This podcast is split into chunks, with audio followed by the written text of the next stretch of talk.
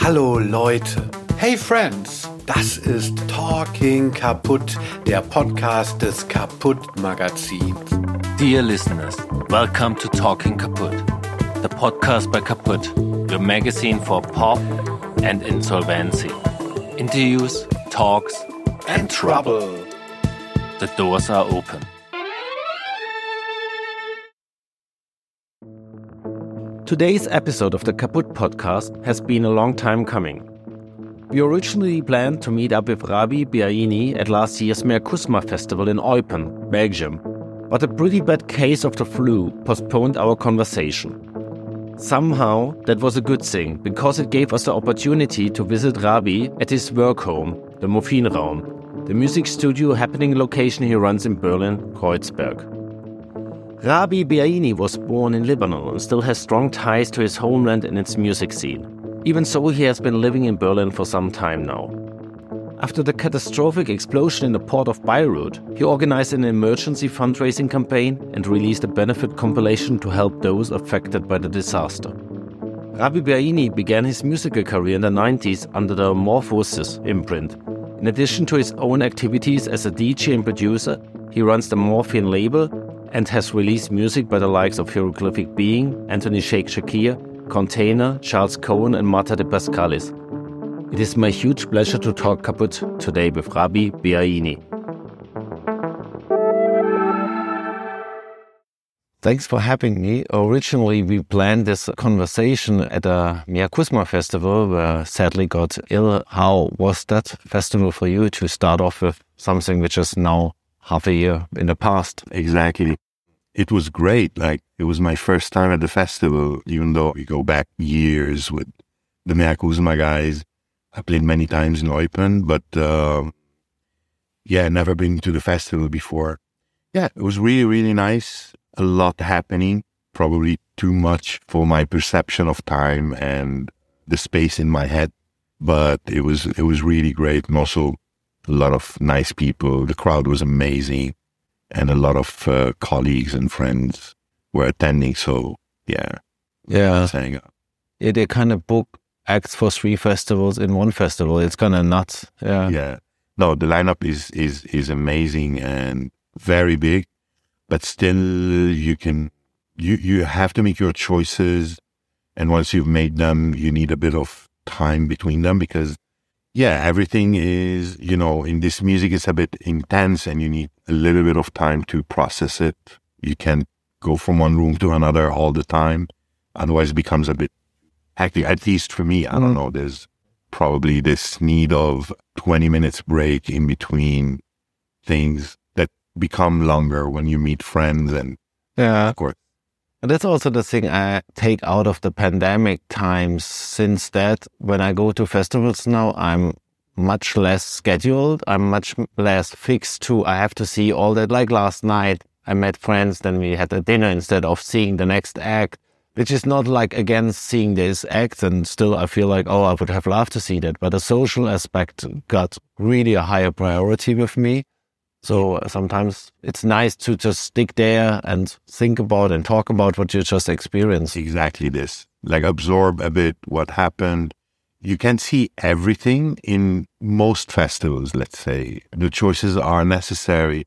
Sadly almost every time we make choices based on what we know and that's something i i kind of miss in other less packed and more spread out li- uh, lineups in festivals where there's literally a break between an act and a second act. There's no other stages, and you live both these things in a in a very balanced way.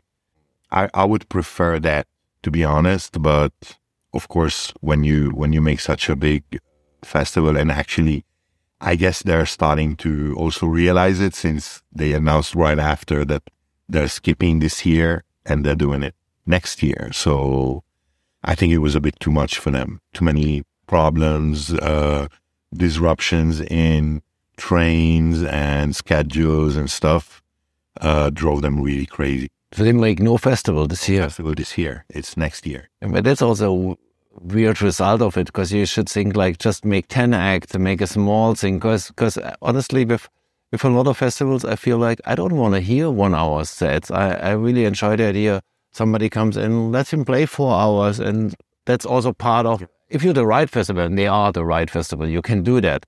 You can't do that at one of the big big big things where people just like tack tack tack but yeah. I mean, it's not a critique I'm doing, but uh, I think I think the festival grew exponentially since since they started it. And I know from myself as well, I would love to have everybody and every new thing and every act.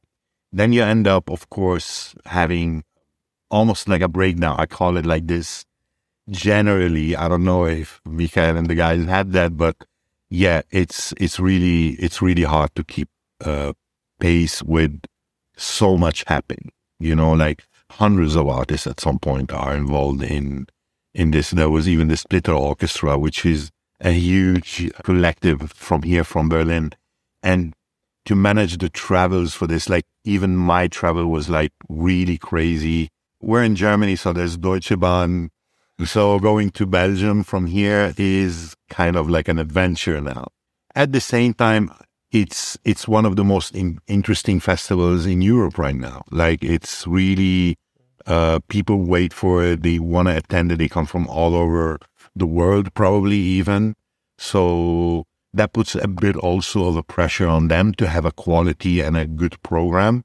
Obviously, these are choices, like meaning you choose to go with a big program and a lot of stuff happening at the same time, or super ultra curated and uh, particularly put together lineup that would attract less people, of course, and but then you have a, also a peace of mind and a and a better quality of life, in my opinion. After that, yeah, it's also sometimes not fair for the artists because there's so much that in a way they go into the blind spot or something else is happening at the same time, and especially when you're a live actor, not you're a DJ because then everybody tells you like, oh yeah, but we booked you last year, so you're already gone. You need a new program, which is kind of stupid. Because at a lot of festivals, I feel like you could play there five times and reach five times a new audience. Cause, cause they saw so much different stuff, but the, you are never allowed to play with the same album again in live set, which is really weird. It is weird, but there's also like nowadays with the expansion of communication, we and and and and a lot of people always like coming up, like new coming up artists every year. There's really interesting stuff happening. People are always looking for the new thing for, especially live. So it makes it hard to repeat something in a curation of a festival. At the same time, in the case of Meakusma, you don't feel left out because the location itself has almost like a balanced uh, number of people that could fit in those rooms. So it's there's no like big hall and small hall except for one like big room that they use for like more electronic acts and stuff like this. But I saw every every room ultra packed every time there was something happening, even like the most unknown thing. Yeah, they had quite a balanced, uh, and then of course there was it was there was a lot of people, so they would fill up all these uh, rooms in the in the festival location. So at the same time, yes, there's a lot of people missing out on other acts because they couldn't get in, or there was something else happening, or they were at dinner, or and that's also the downside. But that's most festivals. Which is a good point, as this was just the starting of our, our talk to come um, to the room here, to your morphine room. Since when is this room here and cultivated like you cultivated, and what's your idea behind it? the space itself was parted right before the first lockdown, like in March 20. Perfect time. So yeah, perfect time, but also very hard time to, you know, start something as well. Uh, at the same time, it was, it was good to focus on creating something for me for the future that wouldn't necessarily depend on traveling from one place to another to do a show and uh, having this kind of livelihood because my main income has always been from performance and I kind of always had this uh, not fear but but concern of what would happen if, let's say, I couldn't travel it or travels normally would be disrupted and actually this happened. And from that, I learned a lesson and I learned also that it shouldn't be the only way to live without like finding a regular job or something. We should use our competence, our professionalism and the stuff that we learned during all these years to actually do something also local that wouldn't depend much on, on flying and going around the world,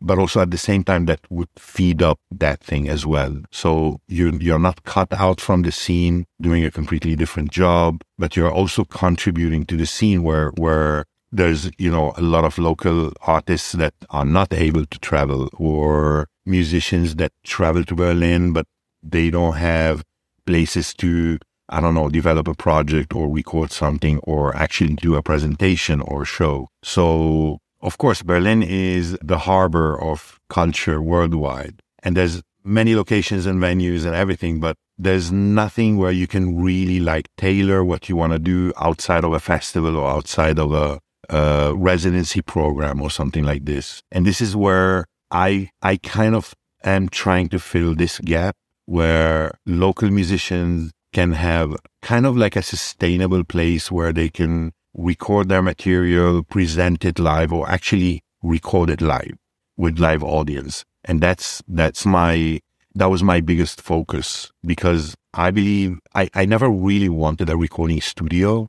I'm not a fan of recording studios normally, but uh, having a production space that can also offer a high end recording, mixing, and mastering. Because the musical output is always needing the, the, you know this this kind of service. We never really take care of the quality of the sound. It's it's something that we always we always think it belongs to pop music or rock music on a certain level but now that i'm experiencing this place i can really feel the difference between recording on a certain preamp or using a certain microphone or having you know, uh, quality monitoring. All these, these things are literally shaping our musical output, mine and all the musicians that are coming here. How do I have to understand your role? Are you like all the time also the producer or you often only the engineer who just like makes the technical or are you always also doing the end mixing? Is it like changing? This is a big mystery also for me. Like it, it's changing day by day. It's it's really tailored with the situation. There's there's no scheme over here. I have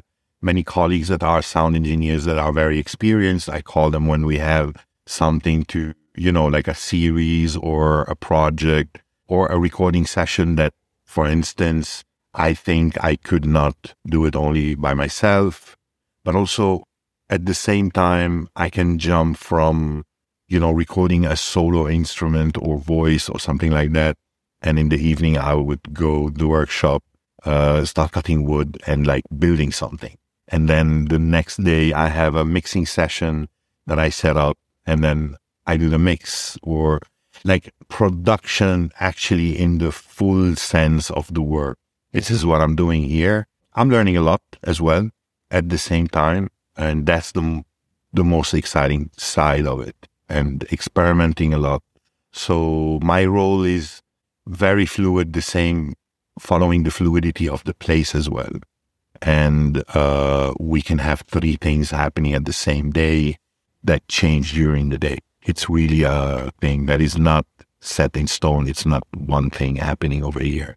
I mean, your way into doing that is like the classical way you started your own productions and then you start working for others or with others. Do you remember who was the first other person you made like, let's say you were the producer for this person? Maybe Upperground Orchestra, mm.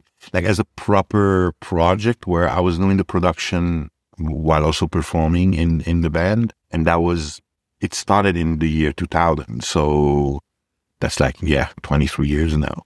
But yeah, this is where actually it was my first real band. And this, it was my first you know, way or introduction to improvisation. And it was the beginning of a great experience where I learned really a lot from this band that kept evolving and is, is still ever evolving. We play very, very rarely we record re- ultra rarely, but uh, by the way, also we recorded in Eupen. Yeah, throughout the years, it has been probably that project that introduced me into like understanding the production of uh, for other musicians, uh, how to blend sounds, how to balance acoustic instruments the way we are balancing uh, electronic uh, music. You know, that's uh, that's one feature of a of a producer, a producer coming from electronic music that works with actual musicians and instrumentation has a different approach than a producer coming from rock music, for instance. You use the word community to make it like closer to the place and to your heart. Um, would you say you have a, a certain community here? Do you see the same kind of 50 to 100 people showing up most of the time? So is it like very various with that kind of also various music projects you are hosting here?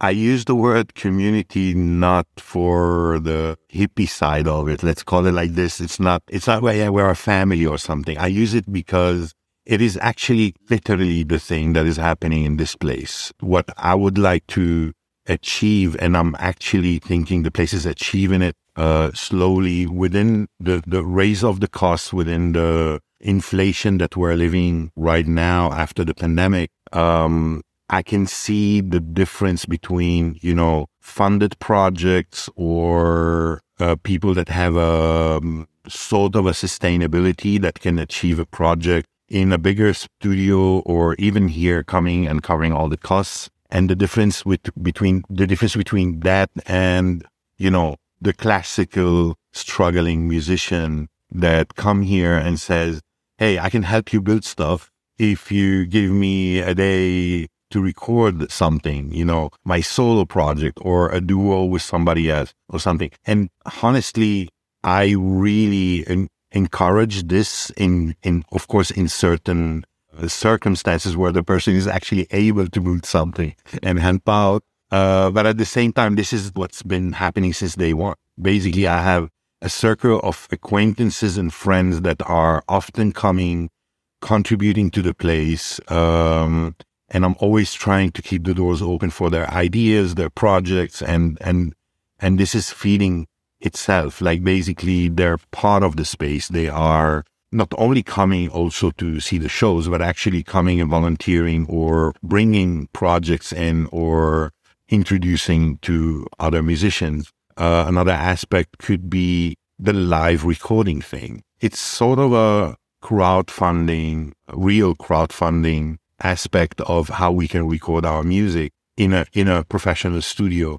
So professional studios, of course, they have high costs to cover. Uh, not only the rent, but equipment is expensive and maintenance of the equipment is expensive. And for this, I try to find a balance between maintaining the space and at the same time give the musicians a bit of a ownership or a production role in what they're doing over here. So one of the main ideas that has been happening and it's still still growing in this sense here once people are really understanding the concept is that especially for the improv scene or prepared sets that don't require many days to record they can come here record in one day uh, we're very quick in the production the, the the whole system is very fluid. And then in the evening repeat the the recording session but with audience so we have a capacity of like 30, 40 people that come contribute at the door with like, I don't know, let's say 10 euro, 12 euro. That depends on the musicians. They have total control over the production of the night and they collect the money from the door. And with that, they pay back the costs of the recording mm-hmm. session. So in this way, I can, you know, as a business thing, I can sell my recording session to musicians that come and get the recording the musicians at the same time can use this space so that they can retrieve part or almost all the costs of their recording session for that day. Now you took the wording community for, let's call them your customers who rent the studio. But I was also uh, thinking about the community in, in sense of the audience. Do you have the feeling that as uh, different those projects are, that you have certain people who always look and they come here because they think like, if you agree to record it here, if this is happening here, this has this kind of quality control? Um, this is, yeah, this was the second part. We have really a wide range of I don't I don't like to call it music genres or styles or something, but let's let's say uh, uh, currents of music that people that belong to those different currents that come here or to record or to do live shows or projects or something. Yeah, now I understand what you're talking about, what you're asking me about regarding the community. It is like this. I, I keep seeing the same faces and I meet the people because it's a very small place and I talk to them and they ask me questions and, and, and we conversate and I keep seeing them mostly in the same current. Like if there's anything belonging to electronic music, we have that kind of crowd coming or improv or I don't know, avant-garde or something coming from educational channels like, like universities or something like that. But somehow it's converging as well. Like a lot of these people come for different stuff. Yeah. Uh, they they get to discover new artists or stuff like this. Like the it's almost you know I'm I'm not calling ev- anyone to come and perform or record here, but the the connections that I've had collected during the years have brought me to have this wide uh, range of people I know or people that hear about the place or about me or anything and they come here. And this variety is really reconnecting within the let's call it the cycle or the circle of people that come to this place and and want to discover more of of what's happening over here. So I don't call it a curate a curatorial process because I'm not curating that. I'm not artistically curating a lineup over here. But I think historically it has been set that way. So uh, it's kind of almost like as if I'm curating a place and people are coming to see what, and they trust my, my, in this case, my connections and not my curation, you know? So it's very similar to running a venue or a festival in that sense. The only thing is that I never really call anyone or. But have you ever said no to somebody? Like, because you listen to it and like, well, this is not working. I don't like the sound. I don't uh, feel I can contribute to that. I am trying to remember. There has been, of course, a lot of requests that I uh, sadly had to say no to, not because I don't remember because of the music. Actually. It was like timing questions, timing questions, or costs, or expectations from touring musicians. Like I, I really don't want it to become the classical venue where touring groups can all, you know, say, "Ah, oh, yeah, we can play at the Morphine Raum." Uh, I wish this could happen, but it's it's not really a running venue, so we don't have a stable income that could give us the chance to give the full door to the. We really need to cover the costs every time we open. And some musicians can cover part of these costs and we can like waive some. Others, if they're traveling from other countries, they, they really cannot afford having only like 40 tickets sold at the door to cover their expenses. So but mostly for these reasons. This is this is where things don't work out. I have to say, I have the impression that the name of the studio is related to the name of the label. The people that uh, are connecting with the studio know the label or belong to a word that knows the label. So, so far, I have to be honest with you, we've never had at least not even one thing that happened over here that I said, sorry, that I said to myself, okay, this is not fitting in the place or I don't like it or I don't like, like what it sounds or something like this. It's, it's something that is, it's very strange, but I like in almost a year and a half or more that we're operating the, the, the, the studio and the room here. It's always been great. Yeah. Like amazing, inspiring it's a little bit like in nature. There's certain areas this animal goes to, and there's certain areas this animal goes to, and they kind of feel like, can we go there? Can't we go there? As you mentioned that it's connected with the label, which is obviously uh, the, the case, is this uh, a good or bad thing for you? Because in a thing that sometimes people think like, oh, everything has to have the same sound or like tonality that it fits in. But obviously, you also record stuff which just would never be on your label uh, pick. Absolutely. So the label famously has always been you know, totally erratic. There's no real scheduling of the of the releases. Each release that comes out is totally different than the one before. That has always been the case, and people know that about Morphine. There's nothing you can expect from the label at some point. It can be a techno album or I don't know a rock band or anything. It's just you and your taste in, in, in that sense. It's what I'm picking up and what I'm trying to actually. It's it's more the the crossover that I love to create between different genres and scenes and people that probably don't know each other's and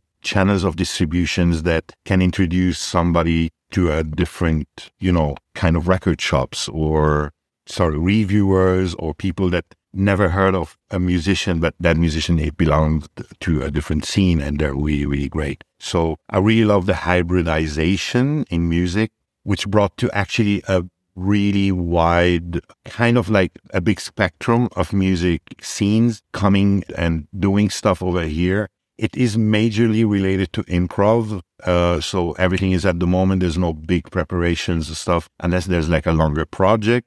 But at the same time, everything is of quality. Like even, I don't know, like someone playing classical music or uh, jazz or like we don't we, never really had jazz. It's like more improv and, and free jazz. But if something like that happens here, it's, it's of a, the highest quality of it. And it, it, and it's not about the name or the fame. It's really the practice of the musicians. Um, and I, don't know, this I never asked myself, but actually it's a really good point. If actually the musicians themselves know that when they approach the place, uh, for a reason or another because so far there's no mediocre. I, I hate to say this about mm. music, but you know, someone that comes and like, ah, I'm, I'm, I'm trying to do something or they, they play something that I don't like or they record something I don't like. And in every, each and every case, it was, it was just beautiful stuff and inspiring stuff. But picking up what you said about the label and being erratic, and it could be everything from a noise record to a techno to field recordings. And so people come here and like most people have that one thing they connect with you, that what they want from you. So if they work with you, you have the feeling you give them exactly that one thing, or do you have the feeling that in the working process, pretty much they get exactly that whole field of uh, possibilities? that's that's up on up to them. I mean, there's of course obviously musicians that have clear ideas and they come to execute them, but also there has been a critique about the studio by sound sound engineers from here, like friends of mine, that told me, yeah, but you if you're recording something, you have to give the space to the musicians to have to, to, to execute what they want. And I'm like, yes, obviously, but there are many sessions where the musicians are looking for something that they can't find. And this is where my role is in this place to help them find it or to at least try to.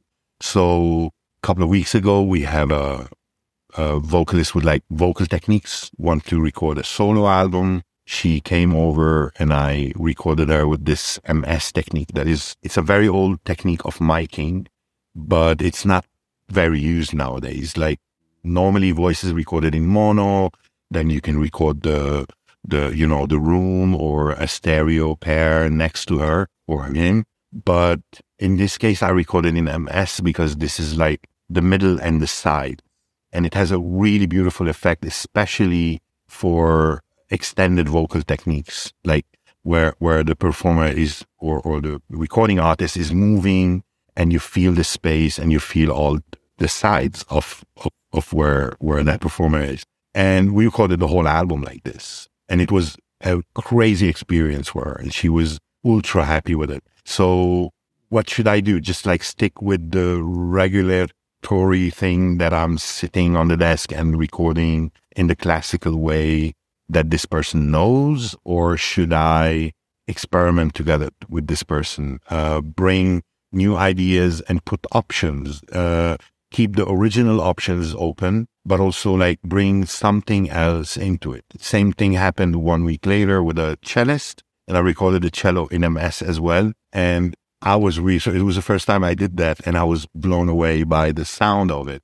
It's really inspiring. Um, having to discover and know and learn these things, uh, and actually doing an application, a, a real, you know, application in the process of these ideas within this room is giving me the biggest inspiration. Yeah, but that's what I meant in the beginning when I was like engineer versus producer yeah. versus in in a way you feel what is needed. I mean, it's the same with a conversation. I could ask you every two minutes a question and interrupt you, or I let you go. I can just like listen to your answer and then come up with a new question, or I can go with uh, what I scripted down. Yeah, it's like we are we are sensitive for, for that conversation itself. Yeah. Um, is it also that you take a lot of learnings from most of that working processes yourself? Every day. Every day I learn something. Um, that's the exciting part of this phase in my life.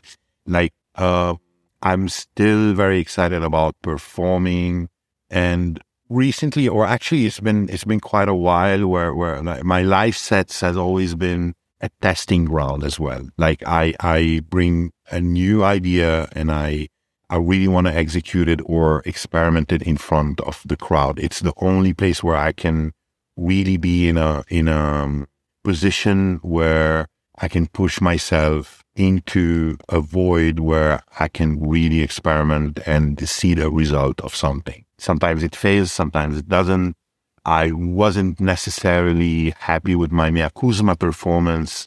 It was the first time I did something and, and I brought it there and this I kind of like maybe people don't appreciate it. They didn't appreciate sides of my performance, but I myself appreciated the fact that I actually tried it. And the only way to try it is in front of, a, of an audience. And this is what I'm trying to bring out.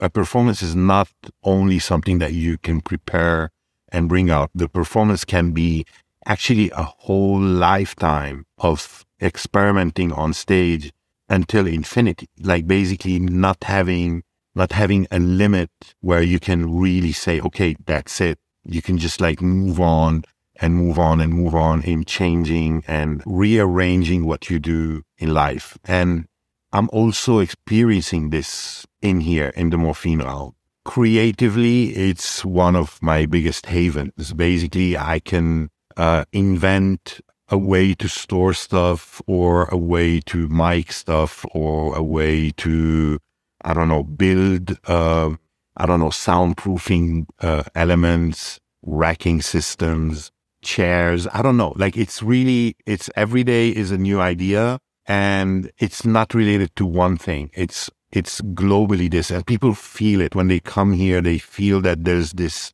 DIY, but at the same time, very attentive to the details. And this is why the place is taking so long to finish. But I don't know at this point if it will ever be finished. So we're to exactly what's happening yeah. in my artistic career. Like I don't want it to end in a point where, okay, this is defined. This is this person. He does this and that's it. I don't think I want that in my artistic career or in my, I don't, I also don't think you're able because obviously you have a history now which shows that you are still curious, still interested in things, and you challenge things. Um, which you just brought up a very interesting point that audience has always the expectations that the artist is delivering exactly what they want, and so they are only satisfied when they get it. The only exception I would be is with some uh, audiences that they really like to see somebody really hard fail. That's also right because then they have like some story, you know, like Pete Doherty examples or something like that. You know, like oh, we can talk about that for ages because he really fall down the stage. But except of that, people want you to just give them the best always, which is like a pressuring on that thing. Because if you would be on stage and call out the audience any random night. And I saw some artists, Pan Daijing once did it really beautiful in Cologne, which in the same room, which failed you a lot one time when I saw you there, because it was very hot and the audience and was deciding to have beverages outside instead of supporting the artist. You could say they failed. I would have had outside, to be honest, in that moment. Yeah. So And she she had a very loud audience, and so she said like, now everybody is listening and stand up on a table and shout it to the audience, and it kind of worked. And I I, I really found this impressive because it's exactly what happens often. They have the expectation the one way, but they don't think about like this is a social interactions. Even so, I pay, I still have to I can contribute to that. Exactly. You, you mentioned the fact that they pay. So there's, there are two layers to this thing. The audience expectation is rightful because they pay a ticket or they support to go in and, and, um, they expect excellence. I expect excellence as an artist or as an audience. That doesn't mean perfection. So if I see a show where there's the intention, there's the effort, and there's the creative process, but there's no real result that is uh, combining all these things and like bringing it to a level of um, excellence, the word that I said. I can be critical of this, but until a certain point, because things happen. There's so many factors. When you go on stage, you're basically not only naked, there's elements hitting you. You know, you mentioned the heat in the hottest day of that summer when I played in Cologne. Uh, you mentioned, I don't know, like less audience than expected, too much audience, loud audience, cables that don't work. We always have this stuff happening. So we're, we're also almost in the, in a, in the storm the whole time when we go on stage. So I cannot expect as an audience part, the, the performers or the performances to be perfect every time but I really expect the effort and I ask for it. I really push the artists to have at least this feature in their performance all the time. Laziness. I would actually argue only about laziness. Mm. I don't care about ca- characterial stuff like being uh, selfish or being that. This is this is on the performer themselves. But laziness, I do not ex- I do not accept it. And you are still a performer and, and I should not be lazy. And how about wasteness? like being wasted? I, I, I, don't mind that. Okay. historical stuff uh, yeah. while they were wasted. So yeah. I, I, cannot, I cannot argue that. But laziness, I cannot accept laziness. You know, even in, in myself, like sometimes I'm like, I really need to prepare for my live sets. And when I do that, I totally fail. And then I go on stage and it, it can go well or not. But again, I, I criticize myself. I say, why are you so lazy? You need to prepare more. But then if I do that, I'm disrupting my process. So that's not laziness. Laziness in when is when you really don't care. Yeah, you you're not dedicated enough. You're not dedicated. Yeah. You don't care. Even on stage, you don't yeah. care what's happening. And I kind of like start seeing it more often recently. This aspect I don't know where it's coming from. If like the will or the the pleasure of being a bit more punk and like careless, or actual laziness, like not caring about your process. You have a name and you can be booked because of that, and you're not preparing. And I think often it also comes out of like one thing is frustration because things are not going as they want, like you expect to have like a sold out Berlin show and then you are coming, it's only like 80 people in the room. You, you lose your, your temperature by that. And then, yeah, you, you can get it sometimes, but then you should know it should not be the case. But this is not what I'm talking about because yeah. this makes part of the storm, the, the, the enemy. Yeah, or, be, or being human. I mean, if you're disappointed, it's very human. You have feelings. You can't deny them. So this is also the part where I come back to the audience that yeah. I think as an audience, we often underestimate our influence. Even if everything speaks for this not going to work out tonight, you as an audience have incredible power to make it happen because you are connecting with the, the, eyes and the heart of the uh, artist. And if a lot of audience is missing that point somehow, I think they know that. The audience knows that. Yeah, but but they are still often not not giving it to the yeah. artist. Sometimes they're giving it in a wrong way. Like what I'm trying to say is the audience knows, and when you as an audience member start booing an act, there's like this this thing that happens in the room that completely disrupts the whole thing. It can be rightful or not, but this is a power that people know they have when they are attending a concert. I really believe that. But I also know that they have the power to actually do the opposite of that. Yeah. A very bad performance can be clapped extremely well and give the impression that that performance is actually good. So I've, I've witnessed that as well, where I was shocked by the by the reaction of the crowd. I had that a few times too, but also by moving, by dancing, you inspire, and then suddenly it makes click.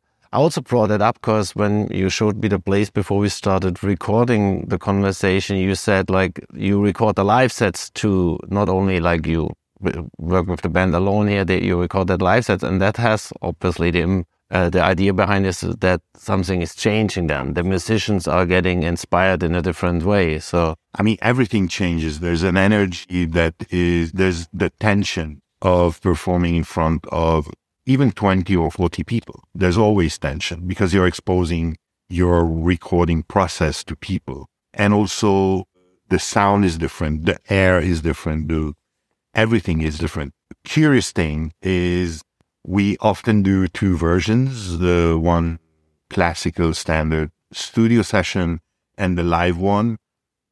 Everybody ends up choosing the live for their final product. And that's interesting. That gives, yeah, yeah, that gives you the, like, this was my first curiosity. And now I'm more and more convinced that this is actually the way it should be. It was like this before studios were actually studios. Like people were doing like well, some of the most historic records were recorded on stage, you know, like in the sixties. In those, in those years, not everybody could afford to go to a proper recording studio in any case.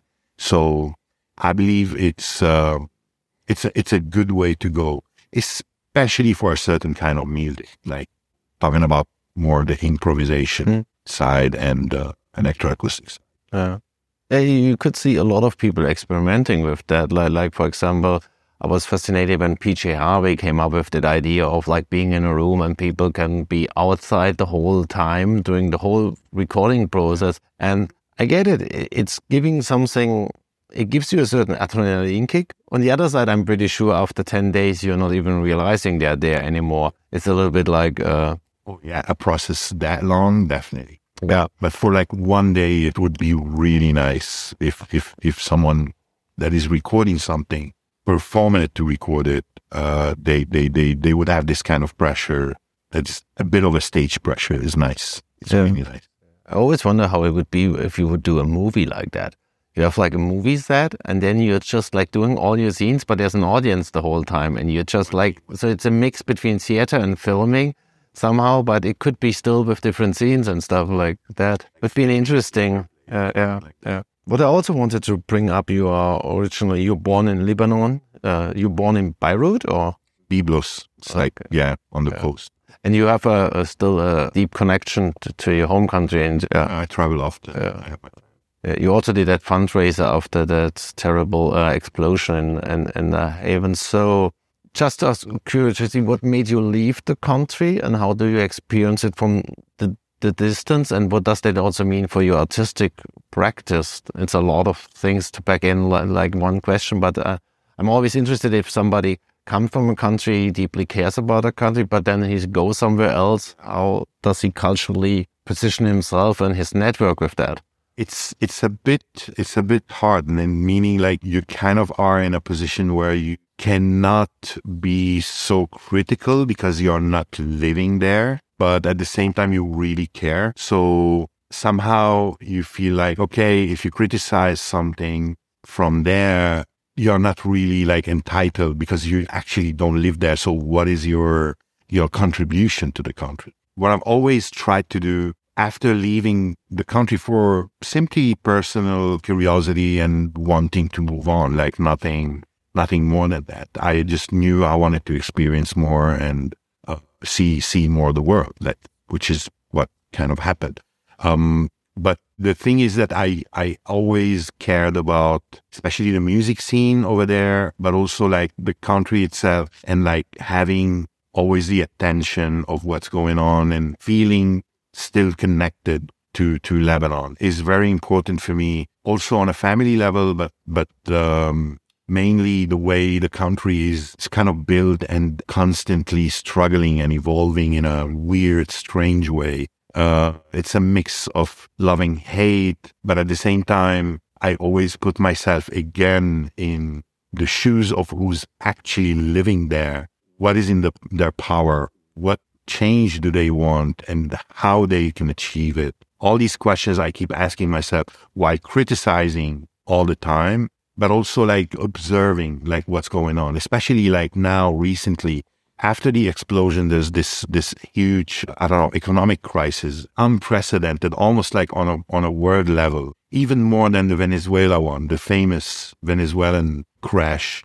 Still, the the the, the reaction that I find in Lebanon every time I travel is unsettling on many levels. Basically, it can be criticized until the extreme, or actually thought as uh, almost a utopian way to deal with, with corruption and power. You cannot always bring down power. Like we try every time and we say, okay, yeah, democracy, liberty, this, this, and this. And then we live in countries that claim to have all this. But then at the end of the day, you see corruption in front of your eyes where it shouldn't be. Like basically the European or the Western world invested so much to eliminate corruption and uh, bad politicians and um, extremism and this and this, and still we're experiencing it. So how about countries that don't have these instruments? So my my criticism falls there. And for instance, the last trip I did to Lebanon, there was this shocking view of solar panels raised everywhere because people are constantly waiting, waiting, waiting until there's energy, electricity, and there's no electricity. It comes one hour a day. It's literally invisible. And they rely on generators that are so expensive when they provide, and even the generators are not able to provide for long hours anymore. So everybody's switching to sustainable sources of power without wanting to be green. Like basically, they're living off the grid without being the hipster kind of like wanting to live out of the grid mm-hmm. and live in the forests. Yes. So even my family, like I was there while we were installing solar panels in the building because it's the only way, you know, my mother and my, my, you know, she, she can have power in the house. And then my, my brother is taking care of that because it's also his job and everywhere, everywhere. It's, it's, it's growing and covering all the, all, all the cities of the, of the, you know, the, the buildings. So then, okay, you you kind of like start weirding up on that. But at the same time, is it good? Is it bad? I don't know. We will know it in the future. But we know that harvesting the power from the sun is actually a good thing. So this is where I stop thinking about it and say, okay, it's a good. But what does it mean? Like, like all you described there is like it's a harsh, it's a difficult life. What does it mean for people like um, working culturally there? Do you have the feeling that there's still like people sticking to to living there, or is it more likely that at one point they are everybody has to leave because you feel like the frustration is just too big and the, the limitation of what you can do? Sadly, with with the situation in Lebanon, most of the artistic uh, society, let's call it like this, moved out of Lebanon. Uh, and I, I, I totally understand it. Like it's it's really impossible to live, raise a child, or create anything in the in the country without having, I don't know, a political support or something like that, which automatically brings you in the opposite direction. Basically, this is what you should not be doing if you belong to the artistic society. So there's many, many people that moved out of Lebanon, but there's also a new wave a new generation that is uh, still there and still working and for many reasons still living there. Like one of the reasons is maybe they don't have another passport or they don't have access to visas to leave. At the same time, the uh, people that actually really believe this is the moment to keep building and keep creating stuff. And I have a lot of respect for these people because they kept being there and they struggled and they keep struggling and still things are happening in the country. So yeah, it's, it's, uh, this is the situation, new things coming, but the struggle is really, really are you involved with other people from the country here, or people like like regular coming to your events? So there's a little community, yeah. also yeah. exile community from Lebanon, other yeah. Arab countries as well. There's a there's it's a really growing community now. Yeah, um, yeah, they do projects. They come. They yeah, we're also like collaborating on many many many levels, especially like my closer Lebanese friends as well. Yeah. Um, one of the things I'm interested in as you are working so long as a musician. You started in the kind of early 90s uh, uh, with Morphosis already and kept working since then and developing and like doing all the different things. Uh, like first thing is, would you have, did you start off with like like oh I have this master plan of being an artist that's my life and it's gonna work out or is it more likely a surprise for you that you are here 2023 still doing that? Um, I never really had a plan. I, still don't. Um, I live the moment I live. I don't. I have the privilege myself to have to add. Um, I've always done what I really love, and at some point, the privilege became that I can sustain myself throughout this, and it's a rare occasion, and I and I really acknowledge this. And I never really plan because I don't know. I can't really predict how I don't trust myself being, you know, dedicated enough to stay in one thing. So I kind of have this like all the doors open and I have fun doing it as well at the same time. Mm. Like I don't get bored or I don't get, you know, uh, this is repetitive or I'm doing this thing since years or something like that. I, I love changes and growing things that evolve uh, all the time. I love that. And how did you experience? I mean, early '90s, mid '90s, and today, like the different. It's like two different worlds. Like, yeah. Are you sometimes being nostalgic when we talk before about eight euro sandwiches and coffee for for five per view? Are you sometimes nostalgic that there were days where you could have a week without thinking about needing to make money because the, the amount of money needed was just not there, and that also has some effect on the way we we cultivate our artistic lives because you could take time for inspiration while today i have the feeling you have to come fa much faster with inspiration because everything has to be in a different tempi. Uh, yeah absolutely. The times have changed we changed and we have a different perception of what is what is an artistic career. Basically there's um, but we, we we have to also acknowledge that the artistic society have learned so much recently, uh, especially about management, that nobody will expect themselves to stay in a, let's call it underground world and like unpaid gigs and like going to DJ in a bar for free or stuff like this. They, everybody really wants to be acknowledged for what they do. And this has, you know, like there's examples coming obviously from the internet and the information that we're gathering.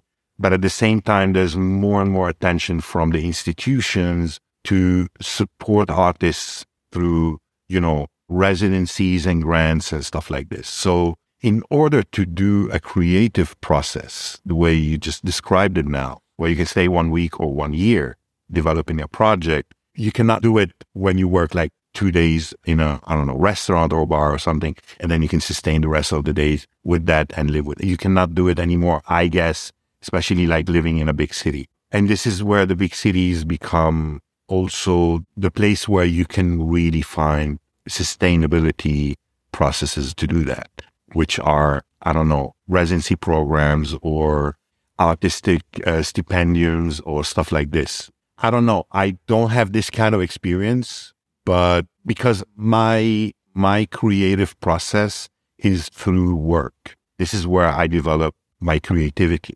So I don't know about a lot about research or this and this. Like everything is coming to me while I do stuff and even like other stuff. Like basically I, I get inspirations from many other things. It's not only music or sound or, or art. So but I'm I'm just guessing, like by seeing colleagues and people around me, how their process is happening and how they are developing their practices and their how, how they are growing within their careers as well. It's definitely not like the old times, but it's more conscious right now.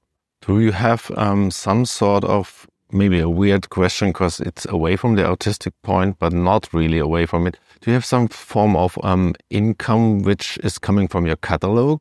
Like a substantial income that, like all the recordings you did and all that stuff, like in an amount you would say that that brings in significant numbers? No, at all.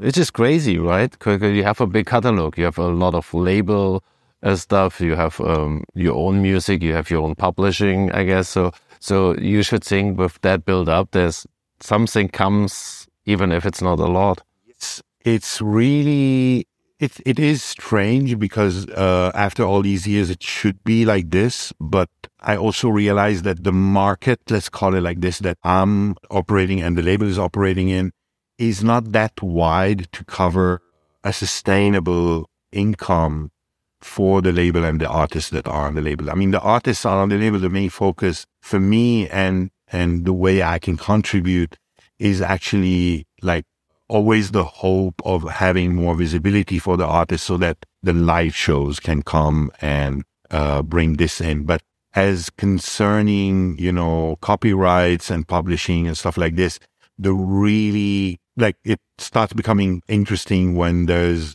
you know mediatic use of this material.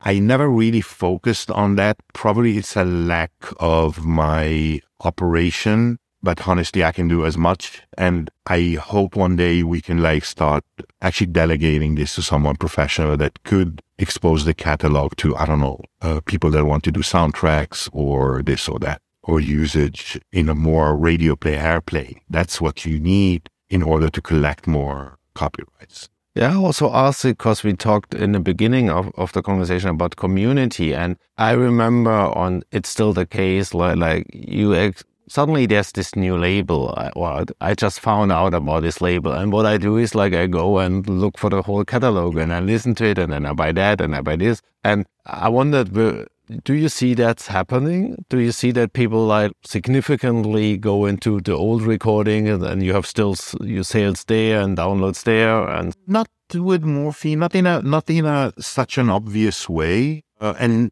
and morphine is not that widely known as a label. It belongs still to a niche. Sometimes there's like I don't know. There was a case of I don't remember who. There was an artist in uh, in a shop in LA and did a short video about Tarawangsawelas that he found the record there among other records. And then suddenly there was this week of that Tarawangsawela sold a little bit more. But it wasn't like, I don't know, we had to do represses over represses. It was maybe uh, 50 copies more sold uh, in that moment. And, and, and this is actually great, of course, but this is what I'm talking about. The level of these things happening is different between yeah. labels. Sometimes yeah. even a small label that has like a catalog of like, I don't know, library music or something really, really historically important would have much more attention rather than artists that are fairly new and fairly known that are on morphine records for, mm-hmm. for, for an instance with great music. But of course, the, the media coverage is mm-hmm. definitely limited to the small, the small and small amount of magazines that we have around us, and that's it.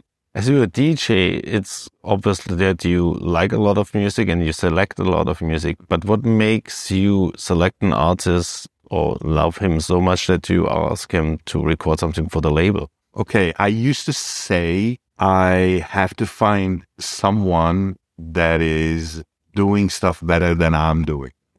that was your setting level. Okay. I don't do that. I mean, it's not really the reality and it's not a competition.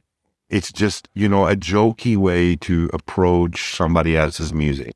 Um, I don't feel there's people that make better music than others. Like I said earlier, I expect excellence, but I don't expect excellence the way I like it. Just concretely, the product should be done in an excellent way. This is uh, not my taste. You know, this is, I'm not the judge. But, but, you, you choose a person? So is it very much connected to the person? Do you need to be friends with somebody to be on the label? No, it's about, yeah, it's about what does this artist, what, what this artist does. Like, what is the output? What is, what are the qualities? why I am attracted to music by by this artist and why the process the the like it's so varied every time. Like there's people coming from I don't know far places and they're doing their own practice and not like you know repeating the traditional music of the place they come from but they're creating their own their own output and it's very strong and very powerful or on the other hand there's people building their own instruments with a with an incredible patience and uh, incredible result in the uh, execution of these machines or these instruments. So it varies every time. I really just just like stuff that are not uh, plain and that can uh, give me a bit of excitement and inspiration. And if the case is that I can I can sustain a release by these uh, artists or this artist I I do it because I want to share this feed. So it's also the case that you listen to somebody a, few times, you heard different stuff, and then you just write an email or you try to get a phone number or, and and connect without like really running into the person. It it, it happens both. Or they contact me and I evaluate, or I know already, or if I commission a release, it's really a rare occasion recently because it's so hard to produce vinyl and sustain a label nowadays that you can't really have this uh, luxury anymore. But if in the case that happens, mostly it's stuff that I uh, that I evaluate based on how this thing can sit on the label and can improve also the whole catalog and enrich it. And it's people that normally I see around or I like, like there must be an impact. Mm. It's not only like hearing something on the internet or downloading a track or buying a record of these people and then I contact them for a release. That's very rare. It happened, of course, but it's quite rare.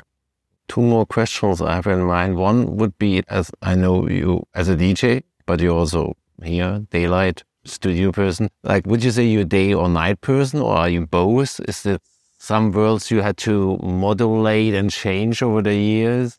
Um, that's actually true. I have to adapt to this, but I've always been a morning person. Like, I really love mornings, and recently I'm waking up very, very early. So my nights are becoming very short. Really early is like like I'm talking five and six. Wow, that early. And but I I love it. I enjoy it. I take my time in the morning and then the day is long and I can do a lot.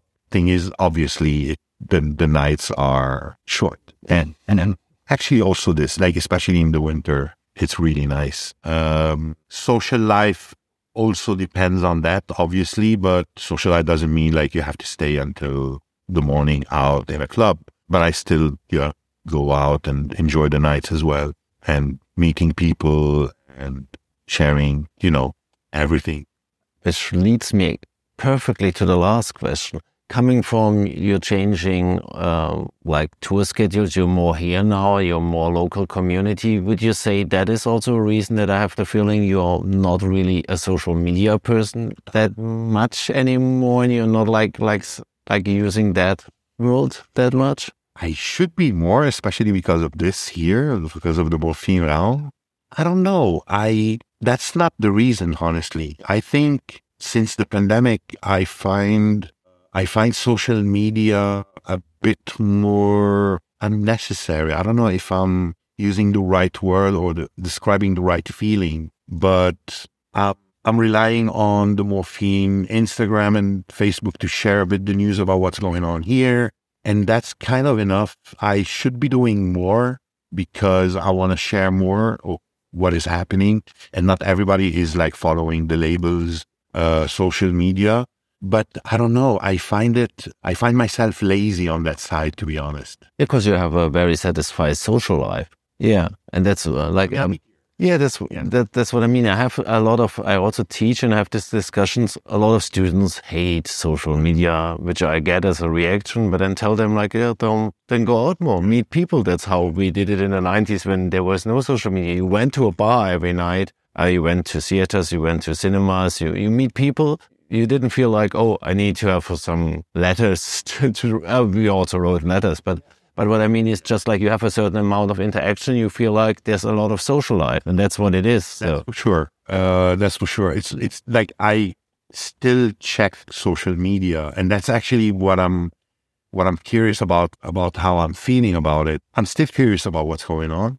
I still check other people's profiles or posts or stuff like this, and I enjoy the information I'm gathering from that. I don't know, like there's so much to share from my side that I kind of have a block, like a writer's block.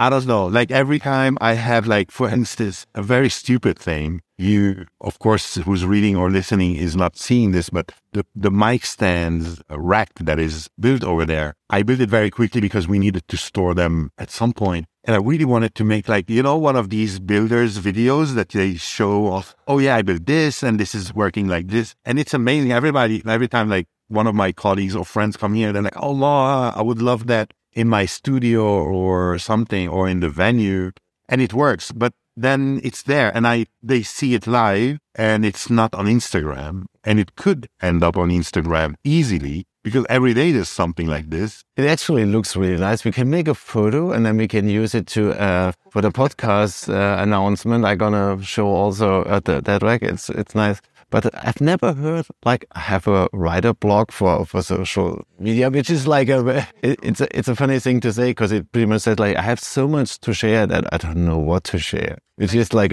I don't find it necessary anymore. At the same time, I follow a lot of builders um, profiles that I see their posts and what they're building, especially like Japanese handcraft people and they're just crazy. There's, it's just the most beautiful stuff to watch online or something. And probably this is creating a bit the block. Like at this at this point, like okay, I'm not that good, so the level is not. Yeah, yeah. Let's not enter.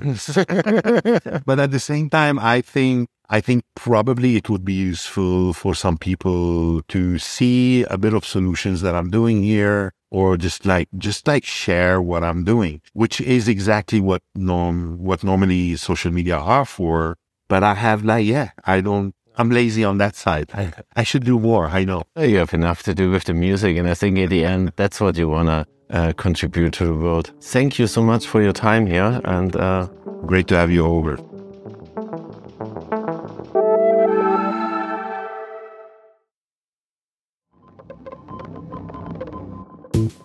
Das war es für diese Episode. Danke fürs Zuhören. Das war Talking Kaputt. That's it for today. Thanks for listening to Talking Kaputt.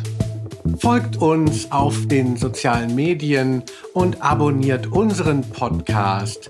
Make sure to follow our podcast on your favorite streaming platform and get notified whenever we publish a new one. Bis zum nächsten Mal. Speak soon. bye. bye. bye.